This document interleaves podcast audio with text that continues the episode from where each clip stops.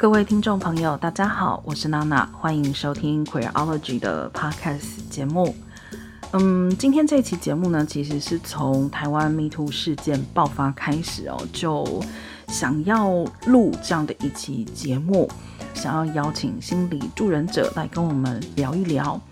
为什么会有这样子的想法？是因为在 Me Too 事件密集爆发的这个过程之中呢，其实当时我留意到身边有很多的朋友，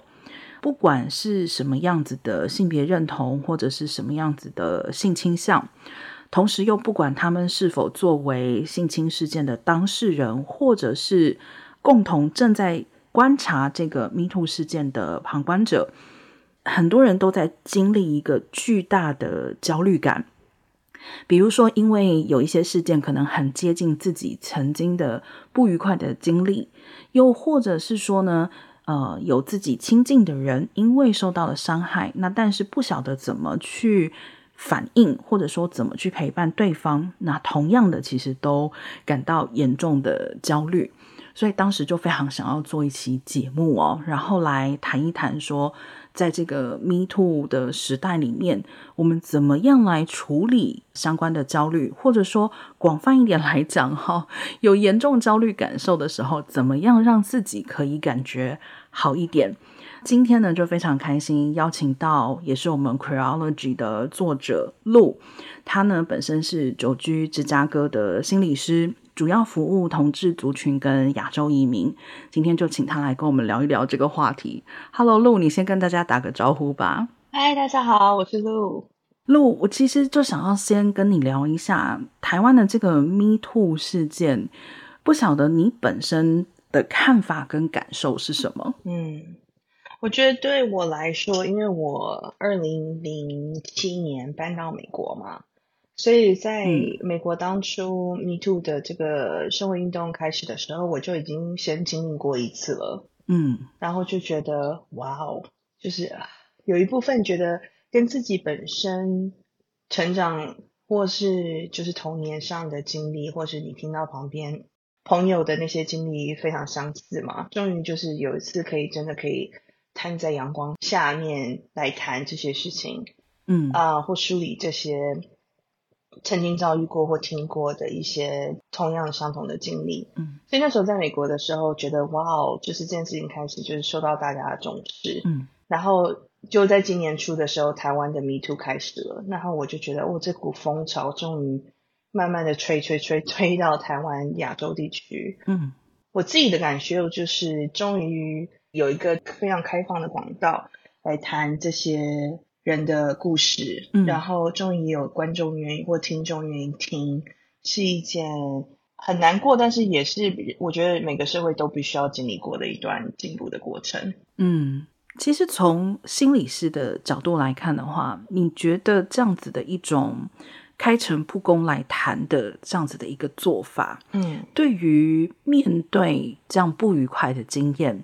你觉得是一个重要的过程吗？当然啊，我觉得这件事情很有趣的，就是这件事情是当事人或被受迫害的人自己愿意自己出来站出来说嘛。嗯，但是这种说故事的方式又跟以以往你可以听到这些故事的描述的方式或叙事的角度非常不一样。嗯，就之前如果大家没有办法，就社会上没有办法容许给一个呃受迫害的人一个窗口来聊他们自己的故事，你平常听到的消息就是在新闻报道上面说，哎，某某某，嗯，什么新庄陈某，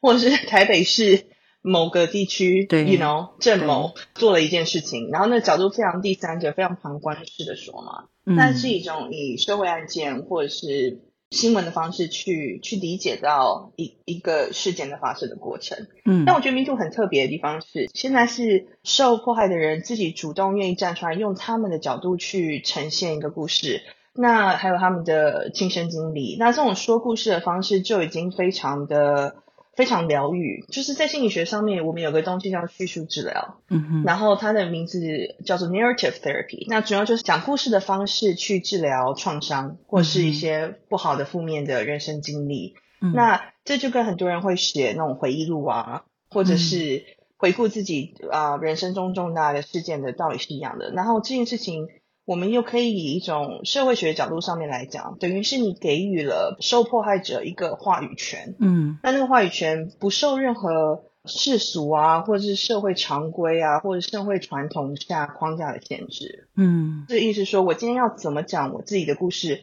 我就可以这样讲我自己的故事。对，那这是完全呈现我自己的主观感受。那当然，其中会牵扯到很多，就是而这个事情当下上，很多人会。会去执着说这个时间点到底是不是这样的发生，或者是当那个情况你在叙述这个经验当下，是不是旁边有其他物证或人证？嗯，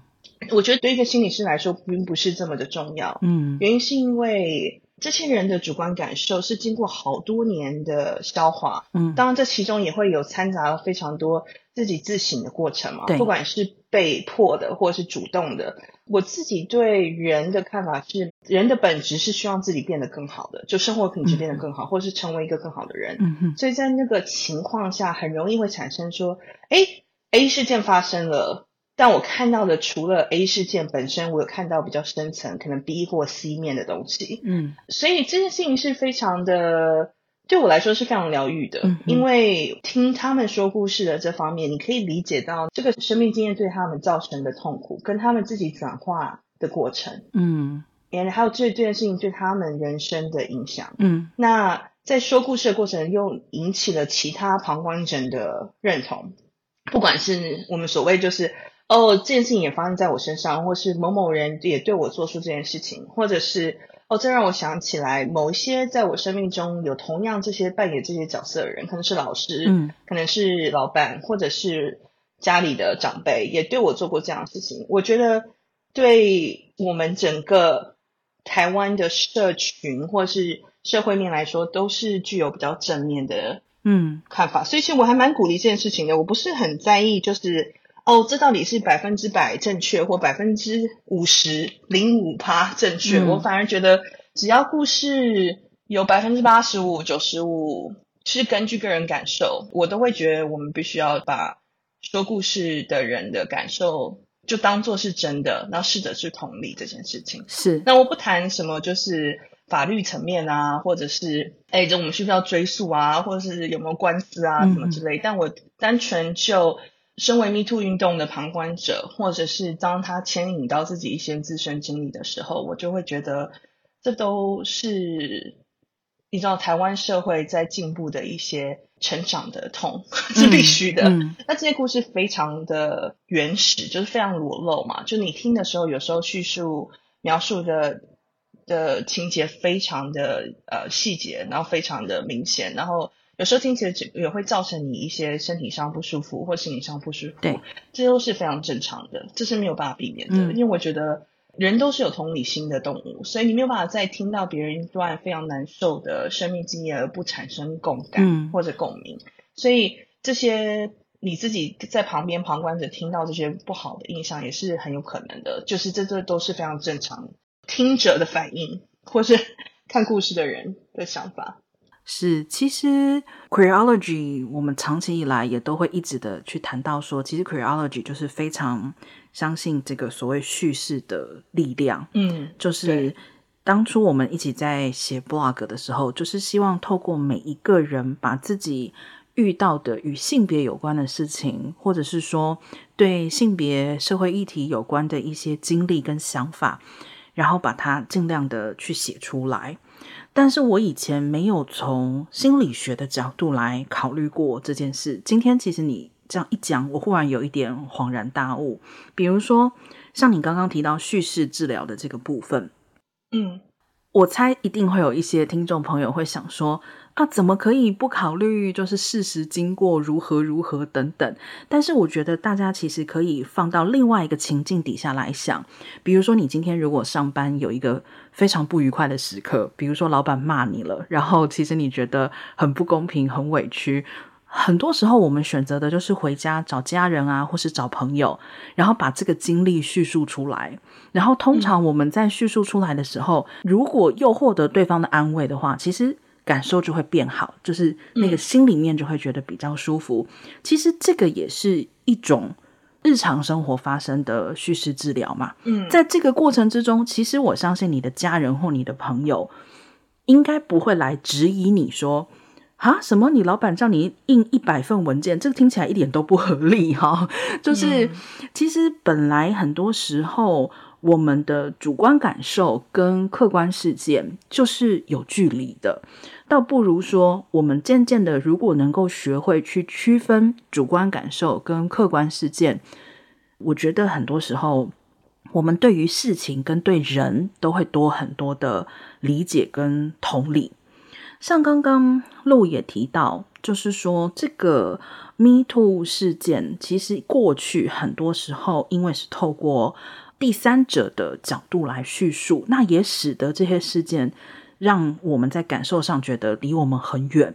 我觉得这个描述非常非常的精准。嗯、其实像这一次的 Me Too 事件里面，我一直在考虑，就是 bystander 这个字。要怎么翻？嗯、因为通常我们一般就直接翻成旁观者，但我的感受上其实就是像陆刚刚讲的，以前我们在看这些性侵事件的时候，其实更像一个旁观者，就是事不关己、高高挂起的那种旁观者。但 Me Too 的力量，我觉得就是在于在整个文化，就是台湾的这个社会的群体里面，其实多数的人都会感到。我们不是与这些事件无关的，因为这些当事人的叙述其实是非常有力量的。但是也因此，其实我真的包含我自己在内，然后包含我很多朋友在内，我我真的都感觉到大家陷入了一个巨大的焦虑。那我觉得我们可能就分开来谈，就是比如说，我有一些朋友是因为他过去也有类似的经历，那么我的。观察上来讲，我会觉得他们在听到 Me Too 事件的时候，其实可能是触发了类似像是创伤反应的情况。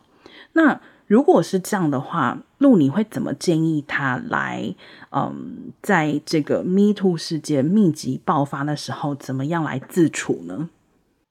我觉得比较想要谈一个观念，就是有类创伤反应的的感受，并不是一件坏事。嗯，就是有点像是身体在警告你，或者是在提醒你说，哦，你现在可能要进入一个很类似之前压力极大的一个情况。嗯，那过去的你在那个状态下呢，是没有办法反应的，就是你被迫接受了非常多的创伤。嗯，那你看到在听到类似的事件，或者是感受到类似的，你身体会自然会冒出这些警讯，就是你的神经系统正在。提醒你说，哎，前面可能有巨大的危险要出现了，嗯、要小心谨慎。那你可以选择，要么要做什么样的方式去化解这些事情。所以，我有那种类似创伤感受，是你的身体正在保护你。我觉得这件事情非常重要，嗯、就是不要把这些小维度，就是那个起伏没有很大，不会大到你一时间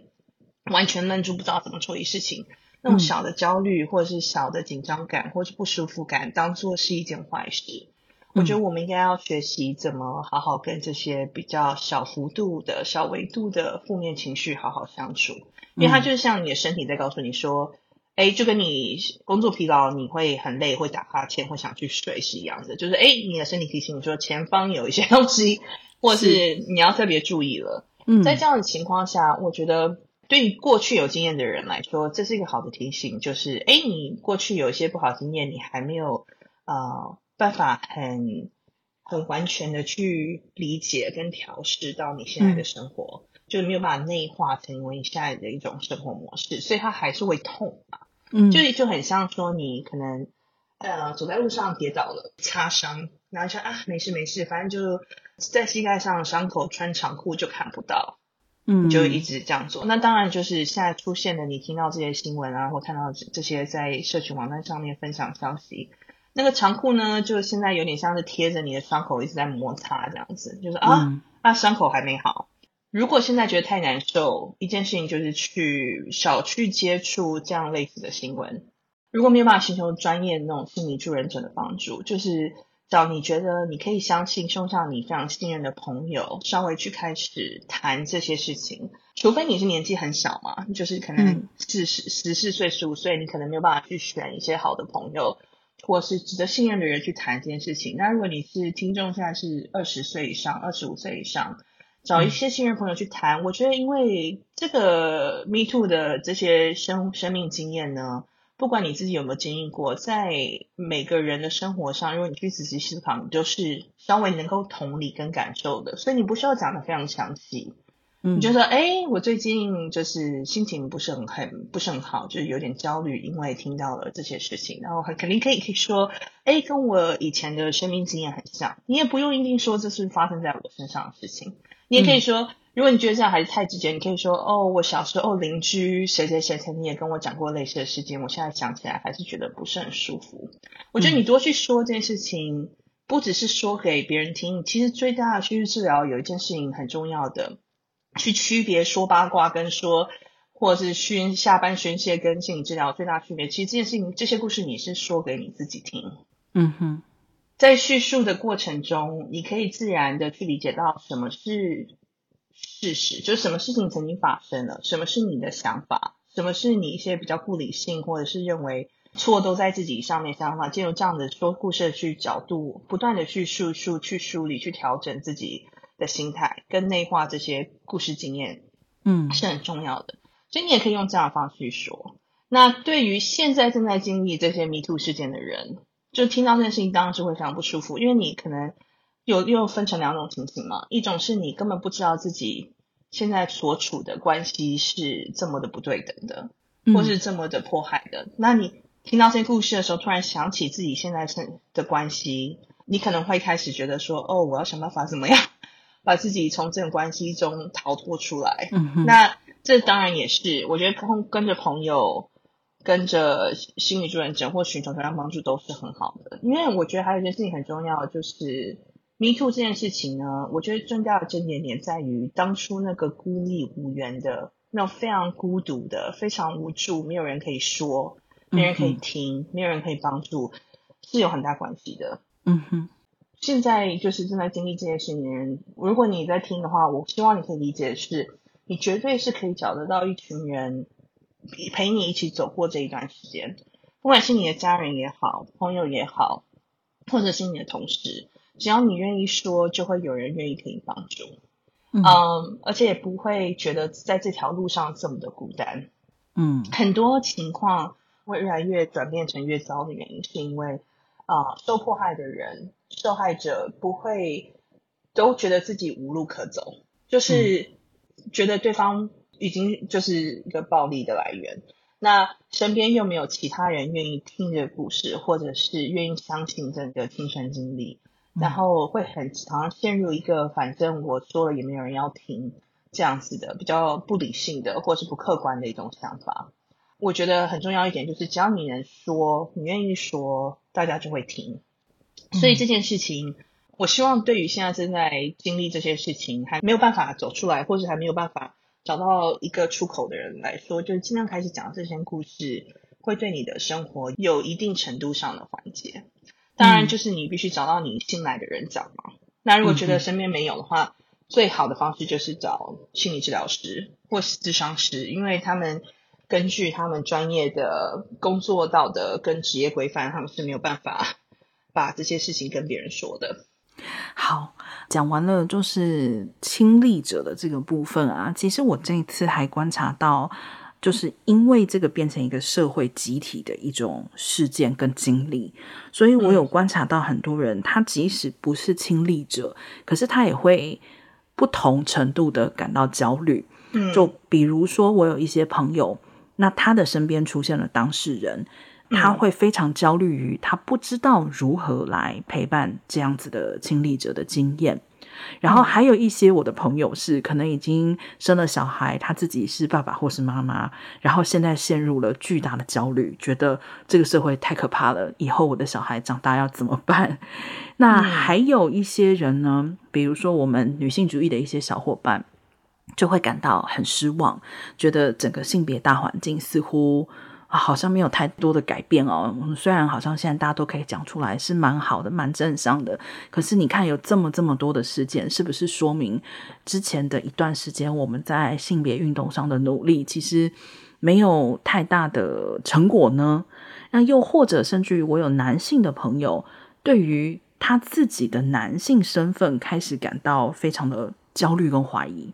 他会觉得说：“天哪，就是。”为什么我所属的这个性别群体会对别人做这么多糟糕的事情？那我要怎么办？怎么讲？每一个的成因，我觉得都很复杂，所以我不知道我们是不是有可能可以提供一些比较一般性的建议来面对这样子的焦虑感受呢？对，我觉得娜娜，我觉得你说的很好，就是我觉得你如果扮演旁观者这样的角色的时候，其实很多时候我们自己旁观者在想要办法内化的东西叫做无力感，嗯、就是因为我们没有参与在这个事件当中，然后时间轴上也对不上，角色扮演上也对不上，你就会觉得啊，这件事情实在是太怎么可能会发生呢？那发生了，我又没有办法做任何事。嗯还有一件事情，我觉得我想要特别提出来的，就是我觉得，因为这些事情都是人为的，嗯，所以在某种程度上，如果今天有天灾好了，就哪里可能台风来啊，山区下大雨、土石流，或者是哪里发生火灾，你也是会有无力感嘛，就是没有办法自己没有办法挽救，但是至少你不会有一种无力感是啊，you know，我可以做些什么？这件事情就是天天灾，你没有办法做任何的。嗯防备，它就是这样发生的。对，但很多时候，很多创伤如果是人为的，例如像战争，或者是现在我们在讲这种权力比较不对等的性暴力，或者是集体的文化创伤，这件事情，我觉得在这个文化下的台湾人就会觉得啊，我是不是因为没有做些什么，嗯，所以我们的社会才变成这样？其实这种悲观感是我们自己旁观者要去内化的。就是不要把这件事情加诸在被害者的身上，或只有在经历过 MeToo 事件人的身上。嗯。那我觉得，如果你还没有办法消化这些无力感的时候呢，你是很难成为一个有效的助人的帮助的角色。嗯，就你常常会在啊，为什么这件事情要发生在我这个性别族群上，或者是啊，我身为妈妈角色是很难做好。呃，你就很难直接的帮助到现在在经历 MeToo 运动的这些或事件的这些受害者身上。嗯，所以我觉得这件事情是首先第一步，就所有人必须客观的、理性的去容忍，这就是事实，就是我们社会现在上就是有这些不公平的事。那我觉得就变成说能见度就变得很重要嘛。真的，我们之前讲的那些能见度之前都是新闻事件。现在你听到你旁边的朋友开始说，你终于会有一种感受，就是哦，原来我身边有这么多人受到这么不平等的待遇，我身边有这么多人，甚至我自己都受过这些创伤。我甚至是我之前觉得送小孩去学校都没有什么问题，现在我都很担心，嗯，老师啊，或校长啊，或就其他在学校工作的人对我小孩做什么事情，嗯，这些都是很好的。对话的内容，但是如果我们一直很执着在不想要接受，这就是我们社会文化现在的状态，嗯，我们就永远没有办法给正在经历 MeToo 事件的人很好的关心跟照顾。嗯，原因是因为我们还会是一直非常的在挣扎说，说啊，我们当初为什么没有做好？呃，所以我觉得大家应该要先把这件事情放下来，就是完全接受。现在我们社会就是长这个样子，那我们要怎么好好的去照顾好对方？嗯、对于一些女性朋友，或是扮演女性角色性别上的人来说，或者是性少数的人来说，我觉得这件事情都都是很容易去同理的。就是虽然这是一个非常特定的暴力事件，大部分是性骚扰、性暴力或权力性侵，但是我觉得没有一个人是。在你成长过程中不受到任何的迫害的，是，不管是你的你叫长相啊，或是体重啊，或者是阶级啊，或是家里有钱、经济状况啊的程度的不一样，嗯，我觉得没有一个人是完全在无害的环境上生长的。嗯，所以我都会建议大家会去用自己自身受到创伤的过程跟经历去同理对方现在最需要的是什么。那我觉得对方现在最需要的东西呢，就是陪伴。嗯，然后那个陪伴不是一定要是帮助他们前进或是变好这件事情，嗯，而是听他们想说怎样的故事。我举一个例子好了，我觉得有一个印象是我很深刻，就是我在脸书上面看到一个女生在叙述她小时候被性侵的过程。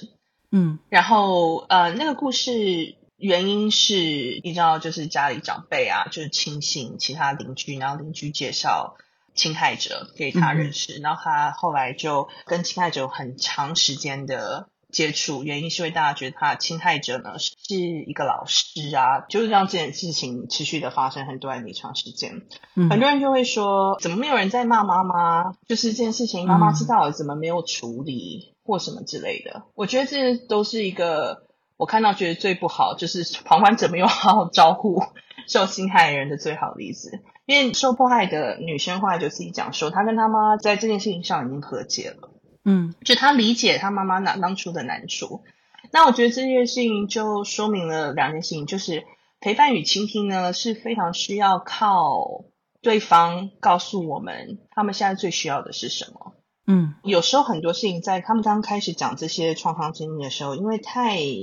太原始了，太裸露了，对他们来说，嗯、对方可能也没有办法一时间很明确的告诉你他需要的是什么。那这时候，身为旁观者就更需要退一步，就是静心耐心的等待对方只明确的告诉你他需要的帮助是什么，嗯、而不是。一味的一直跟他说：“哎，没关系啊，这过去就好了。”或是“哦，我真的为你感到很生气。”耶，就是不要去绑架对方的感受，而且说不定对方在讲故事的时候，嗯、我觉得很多时候大家也会很惊讶，就是呃，受迫害的人可以说得非常平静。嗯、然后大家要思考的是，这件事情可能发生过好几年了，他能就是存活到现在，唯一的做法就是让自己冷却、冷静下来，好好的。把这个经验当做一个生命的过程，而不是常常有非常大的情绪波动。嗯、所以，可能对方在讲述这件事情上情绪的起伏程度，或者是想要处理现在对于这个经验想要处理的方式，可能跟我们旁观的人听起来都非常不合理。然后，我觉得最重要的做事情就是大家要相信受害者，他们知道他们现在最需要的是什么。但那个最需要的东西是有时间性的，所以现在最需要也不等于以后最需要。所以第一，冷静下来，把自己的无力感归还给自己处理，不要加诸在受迫害者身上。第二，好好听对方现在最需要的东西是什么。嗯，然后那个陪伴可以是非常的无为的，那他对方可能也不需要你做任何事，那也可以。然后第三，就是相信对方现在最需要的东西，到以后呢可能会改变。所以要尽量的主动去询问说，哎，那你最近好吗？要不要再就是过了一段时间之后，你现在最想要我为你做什么？嗯，就是我觉得帮助人这件事情，就跟我们心理治疗师一样，就是我们第一个会问的问题一定是我可以怎么帮助你？嗯，right，所以你也需要去问一下这样子的问题。那对于妈妈们来说呢，或父亲们来说，就是你家中有比较小的孩子，你自然会觉得说，啊，我不知道怎么教孩子，真的这太可怕了。我觉得不用太尽量避免跟小孩谈性别教育的问题，也不用太避免跟小孩谈尊重身体界限。或是你的身体不是任何人都可以轻易触碰触这件事情，都是很好的。嗯、但谈这件事情不需要一定要提到 Me Too 的一些事情，嗯、就是这种教育呢，身体界限的教育呢，或者是跟人保持比较健康的距离呢，是每个家长都需要教育小孩子的一些课题。嗯，不应该用 Me Too 事件来做一个现在觉得我现在应该加强性别教育的起因，而是应该是觉得。嗯嗯而我应该怎么样从小就告诉我的孩子，就是你的身体是需要受到尊重的，或者你必须要去尊重其他人的身体，就是不能随意侵犯他人。然后，如果小孩子如果真的有在问 Me Too 事件的话，我觉得可以很适当的跟他们说，对啊，最近就是有发生非常多当初受到啊、性别暴力的人呢。他们开始觉得自己可以大方的，或是愿意把这些故事经历说出来，然后主动问小孩说：“哎，那你自己的感受是什么？嗯、就是你听到这么多人在愿意出来说这些故事的时候，你自己的感受是什么？”然后用一种比较引导式的方式去达到教育的目的，嗯，而不是强加一些观念在他们身上是很重要的，嗯，因为我觉得要相信小孩子最需要的教育是独立思考的能力，嗯哼，那你只能用引导的方式，你才不会教育出所谓你们谈到那些男性朋友，就是说哇，我天哪，我身为一个性别族群，怎么可以做出这件事情，对不对？嗯，所以我觉得那个教育是必须用引导的方式。那你听到这件故事，你的想法是什么呢？那你可以为性别教育在做些什么？就是帮助小孩去思考不同层面的角度去思考不同事情。那你也不一定要用社会案件，你可以很简单的说：哎，你去上学的时候有没有觉得有些小孩子就是没有尊重你的身体啊？嗯，或是有没有些老师不尊重你的身体？那如果这件事情发生了，你要怎么处理？嗯，你的想法是什么？就让他们可以预先预防，如果真的有什么事情发生的话，他们的处理管道是什么？谁可以相信去做这些可以帮助他们事情也是很重要的。嗯，那对于男性族群来说呢？其实我有一点，当然我有点觉得就是，啊、你终于了解到女性的痛苦，就 是你都看不到吗？我觉得不是他们看不到，而是因为这件事情对他们来说不是一个生活上常会发生会遇到的事情。嗯，他也没有办法思考，怎么会有人愿意去成为加害者？嗯、所以我可以理解啦，但是我一直都觉得男性朋友们，你们就好好的感受这一切的不舒服。嗯因为你知道，对于我们女性啊，或其他性少数族群来说，这就是我们每天的性别经验，所以我觉得这是一个很好，就是你们就好好的不舒服一阵子，你们就会自己寻找一个比较正向的、比较合理的，嗯。角度去认同你的，就是你的性别认同啊。我觉得这就是一个内化的过程。嗯、那男性族群呢？你们自己的内化过程呢？不需要消费其他女性族群更多的精力，所以就自己好好内化这个不舒服的经验吧。对，其实我觉得陆刚刚讲到一件事情，就是我确实对于最近一些男性朋友的一些反应哦，嗯，我的感受是很很复杂的。嗯，其中一个复杂的点是在于是说，我其实很心疼其中一些男性朋友，因为我发现他们会产生这样的无力感跟焦虑感，是因为他们长期以来本来就是在性别上面其实比较具有同理心的族群，所以他们更快的感受到了这种创伤事件所带来的焦虑跟压力。但是呢，嗯、确实也有一些男性朋友，就是像陆刚刚讲的，就是我觉得在这个时刻，其实真的就是去体会这个不舒服的感觉，或许就是他们能够做就是最好的事情哦。嗯、那刚刚其实陆在讲的过程之中呢，有提到一个我觉得很有意思的词，你提到文化创伤，就是这个英文应该是 cultural trauma，对吗？嗯。对，这个词的含义是什么？文化创伤就是一种集体的社会经验。嗯，简单来说好了，我觉得这条人可能非常有印象，就是例如说白色恐怖二二八。嗯，那我觉得我会拿这个政治上的一个创伤跟社会上创伤跟 Me Too 做比较的原因有很多，原因是因为我觉得我们在经历白色恐怖或政治迫害的状态下，因为从小被教育的过程。你其实没有办法看到这个事件对你身边的台湾人的影响是这么全面的，嗯哼，因为你知道我在上念书的时候，我今年三十八岁嘛，嗯，我在念书的时候，我国中、国小，我高中念理组，所以没有什么太大的历史课啊或文化课的经验，嗯，你是有谈到二二八的，但那个二二八的白色恐怖或政治迫害的故事。所谓你在课本上看到的事实，跟你之后我自己长大以后对这方面比较多少接触，甚至认识受到白色恐怖迫害的家属朋友，嗯，听到的是八九不离十，没错。但那个我知道的八跟九呢，跟十中间的差距不是等距的，嗯哼，就是诶还有一段故事是课本上完全没有讲的，社会上没有去提的。然后终于在这几年，我觉得比较多这些文化正义啊。或是社会转型方面，你可以看到越来越不同层面，或是不同角度去谈二二八事件，我才可以自己真正的去思考说，哦，这件事情对我身为台湾人的影响是什么？嗯哼，那我觉得 Me Too 现在就是刚好在那个爆点的高峰潮，就是二八事件才刚开始的时候，嗯、所以你就会觉得死伤惨重。嗯，但是这件事情呢，也不是说一直都没有发生嘛，嗯，就是那种小的文化创伤其实一直都有，只是你没有一个窗口或是一个管道或平台，就是这么全面性的去谈这件事情。嗯。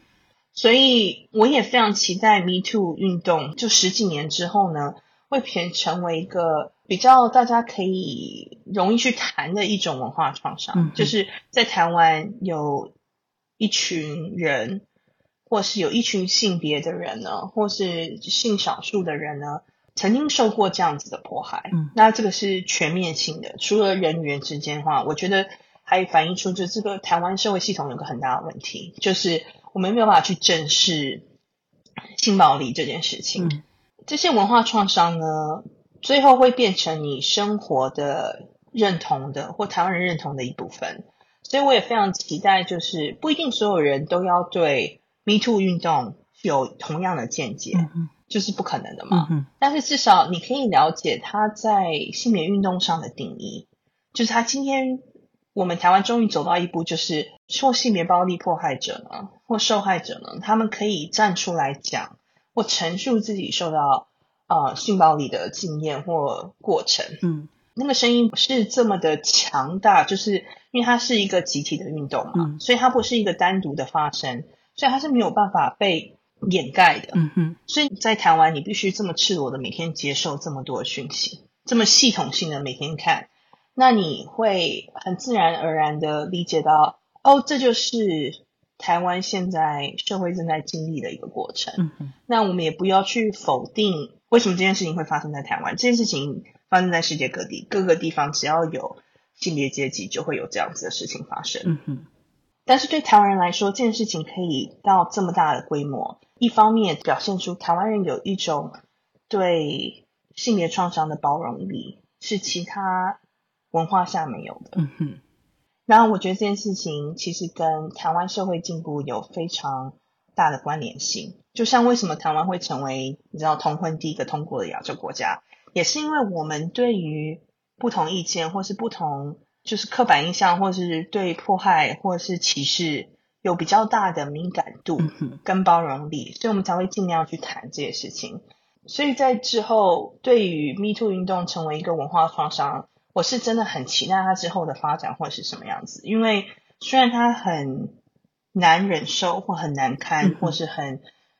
很不舒服，我觉得最后在十几年之后，他会内化成一种自己的，我不知道这个中文要怎么讲，strength 就是一种力量，力量就是内化成一种力量，就是从创伤中走出来的力量，那那会让我们的社会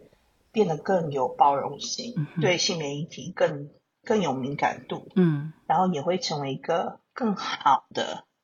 社会，跟更好的文化。你现在十几年后去谈这件事情，不会再有人说啊，这过去就好了，嗯哼，或者是家丑不要外扬，嗯，或者是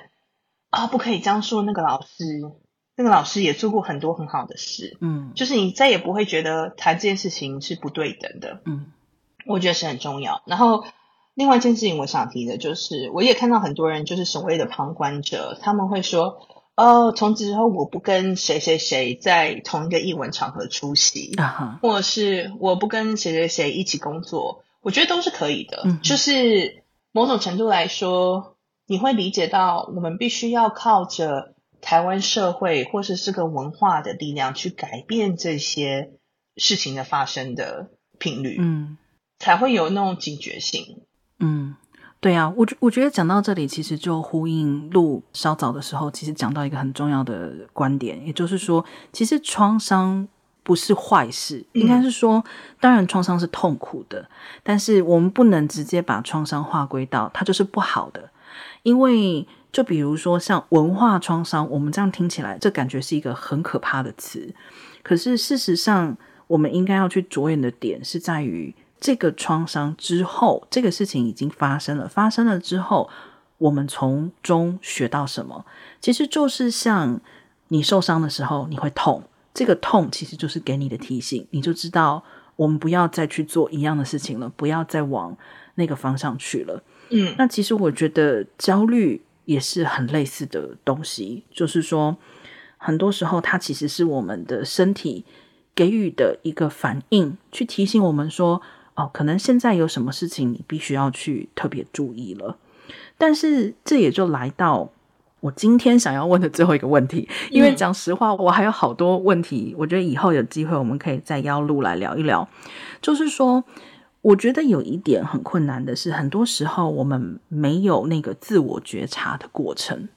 就是不管是创伤也好，或是焦虑也好，然后我们其实就是选择把它杀掉。就是当这个焦虑发生的时候，或是当这个痛苦的感受、不愉快的感受发生的时候。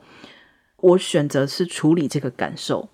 而不是选择处理引发这个感受的事情。嗯，我个人也知道说这个很难，就自我觉察这件事情很难，因为我们都说装睡的人叫不醒哈。嗯，可是我还是想问，就是说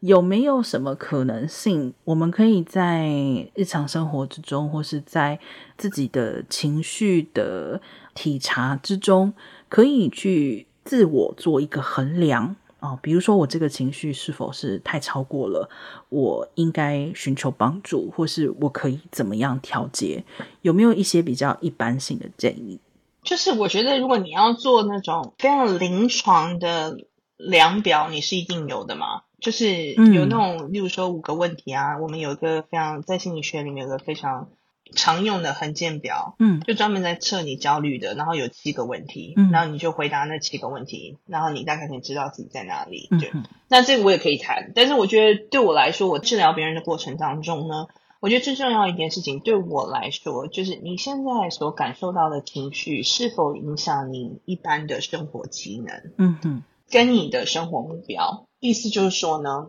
如果你今天因为焦虑的关系而吃不好，睡不好，注意力不集中，没有办法做你喜欢做的事，嗯，或者是你生活失去了某些乐趣，因为你太过焦虑了，嗯，那你的焦虑程度就已经大到需要接受专业的治疗，嗯哼。其实我觉得焦虑是一个非常广泛，就是它有点腐烂，但是又非常对我来说，对于一个助人者的角度来说，又是一个非常好治的一个。心理疾病，嗯，就是因为现在药物已经这么发达了嘛，所以这吃药对治疗焦虑是非常有效的，嗯。如果你的焦虑已经大到就是影响到你的生活形态，或是生活上没有办法做你自己喜欢做的事情，那我觉得看心理医生、吃药都是一些非常有效的方式去治疗你的焦虑的程度。嗯哼。那如果你自己已经觉得睡不好了，然后做事没有效率，嗯。然后你常常会很容易分心，没有办法专注在你想要做的事情上，例如说上学啊，或者是工作，嗯，事情没有办法完成，因为你非常的不容易放松，嗯，或者是你在工作的时候太容易分心去思考其他事情，你的焦虑在临床的定义上就已经达到需要治疗的程度，嗯。然后我觉得还有一件事情很重要的是，就是不只是现在，就是如果你觉得你的人生没有什么目标，就是你不能理解说。哎，你没有办法想说，哎，我下个月有什么事情需要，今年或者什么事情我想要达成，那那个不需要是那种很有成就感的事情，例如说，哦，我一定要找一个更好的工作啊，或者是赚两倍以上的钱。嗯，它可以很简单的是，哦，我想要多爬一点山，嗯，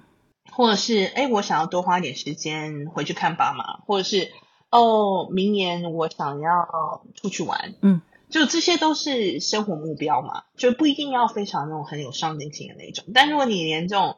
哎，我都不太理解，就是，哎，我下礼拜要做什么，嗯，或是，哎，我也不知道我下个周末要干嘛，那你可能就稍微要去注意一下你自己的心理健康，就是你可能因为太过于焦虑，或者是其他上的心理的状况，你没有办法思考你的人生下一步是什么，嗯。然后那个事情是很容易呢，逐渐的像滚雪球一样越滚越大，因为你常会觉得说啊，没关系啊，反正我下礼下礼拜不知道干嘛也无所谓，嗯嗯，但那个无所谓可以啊。如果你是就是啊，我就是想要放松，因为我最近生活太紧绷，我就想要放松，什么事都不想做，这也是一个目标啊。嗯，但如果你的你的放松哦，我就不知道我要干嘛，我就是每天都这样。那你的就是生活没有什么目标，这就是一件比较需要你去注意的事情。嗯，因为表示你已经对生活失去热情跟兴趣。嗯，然后你也不知道你的下一步在哪里，那久而久之就会越滚越大，变成焦虑。因为要么你就是先提早放弃了你自己，嗯，要么就是你生活上有太多压力，你没有办法好好的去思考，嗯，对你来说最快乐的事情是什么？嗯，或最放松的事情是什么？嗯，好，今天非常谢谢路来跟我们一起聊这个话题哦。然后我在这边也想要提醒一下听众朋友，就是其实我们今天聊的这个主题。它会有很多很多的细节，那很明显，这些细节不是在一期短短的嗯几十分钟的节目里面就可以完全被涵盖的，嗯，所以其实今天在这边谈到的很多建议，我在提问的时候也都特别强调是一个一般性的建议，嗯，如果你对。这些经历啊，或是感受，有一些想法，有一些疑问，其实或许最好的方式是由你自己来决定，你要不要跟专业的助人者来聊一聊。那其实他们可以更好的针对你个人的情况来回答你的问题。好，今天非常感谢你的收听，也非常的谢谢路，希望下一次有机会再邀请你到节目里面来。对啊，谢谢娜娜做的最后提醒。就身为一个专业助人者，我觉得很多时候我们在谈这些问题，都如果能触发你一些感受，或是你心中有什么疑问的话，最好的方式还是找专业的助人者去评估你自己个人的生活状态。嗯，然后希望这对你有所帮助，而不是让你觉得。你会更无所适从。我觉得找心理医生、心理治疗者、智商师去谈一谈都是好的。嗯，我常常跟我的朋友说，看心理治疗呢，我希望有一天就是大家会感觉可以像看牙医一样这么自然简单。就你每个每年洗牙两次，嗯、做牙齿保健，你有时候找心理医生或心理治疗师或是咨商师谈一谈，也是会对你的心理健康有更好的保养。嗯。好，那非常感谢大家的收听，我们就下次见喽，拜拜。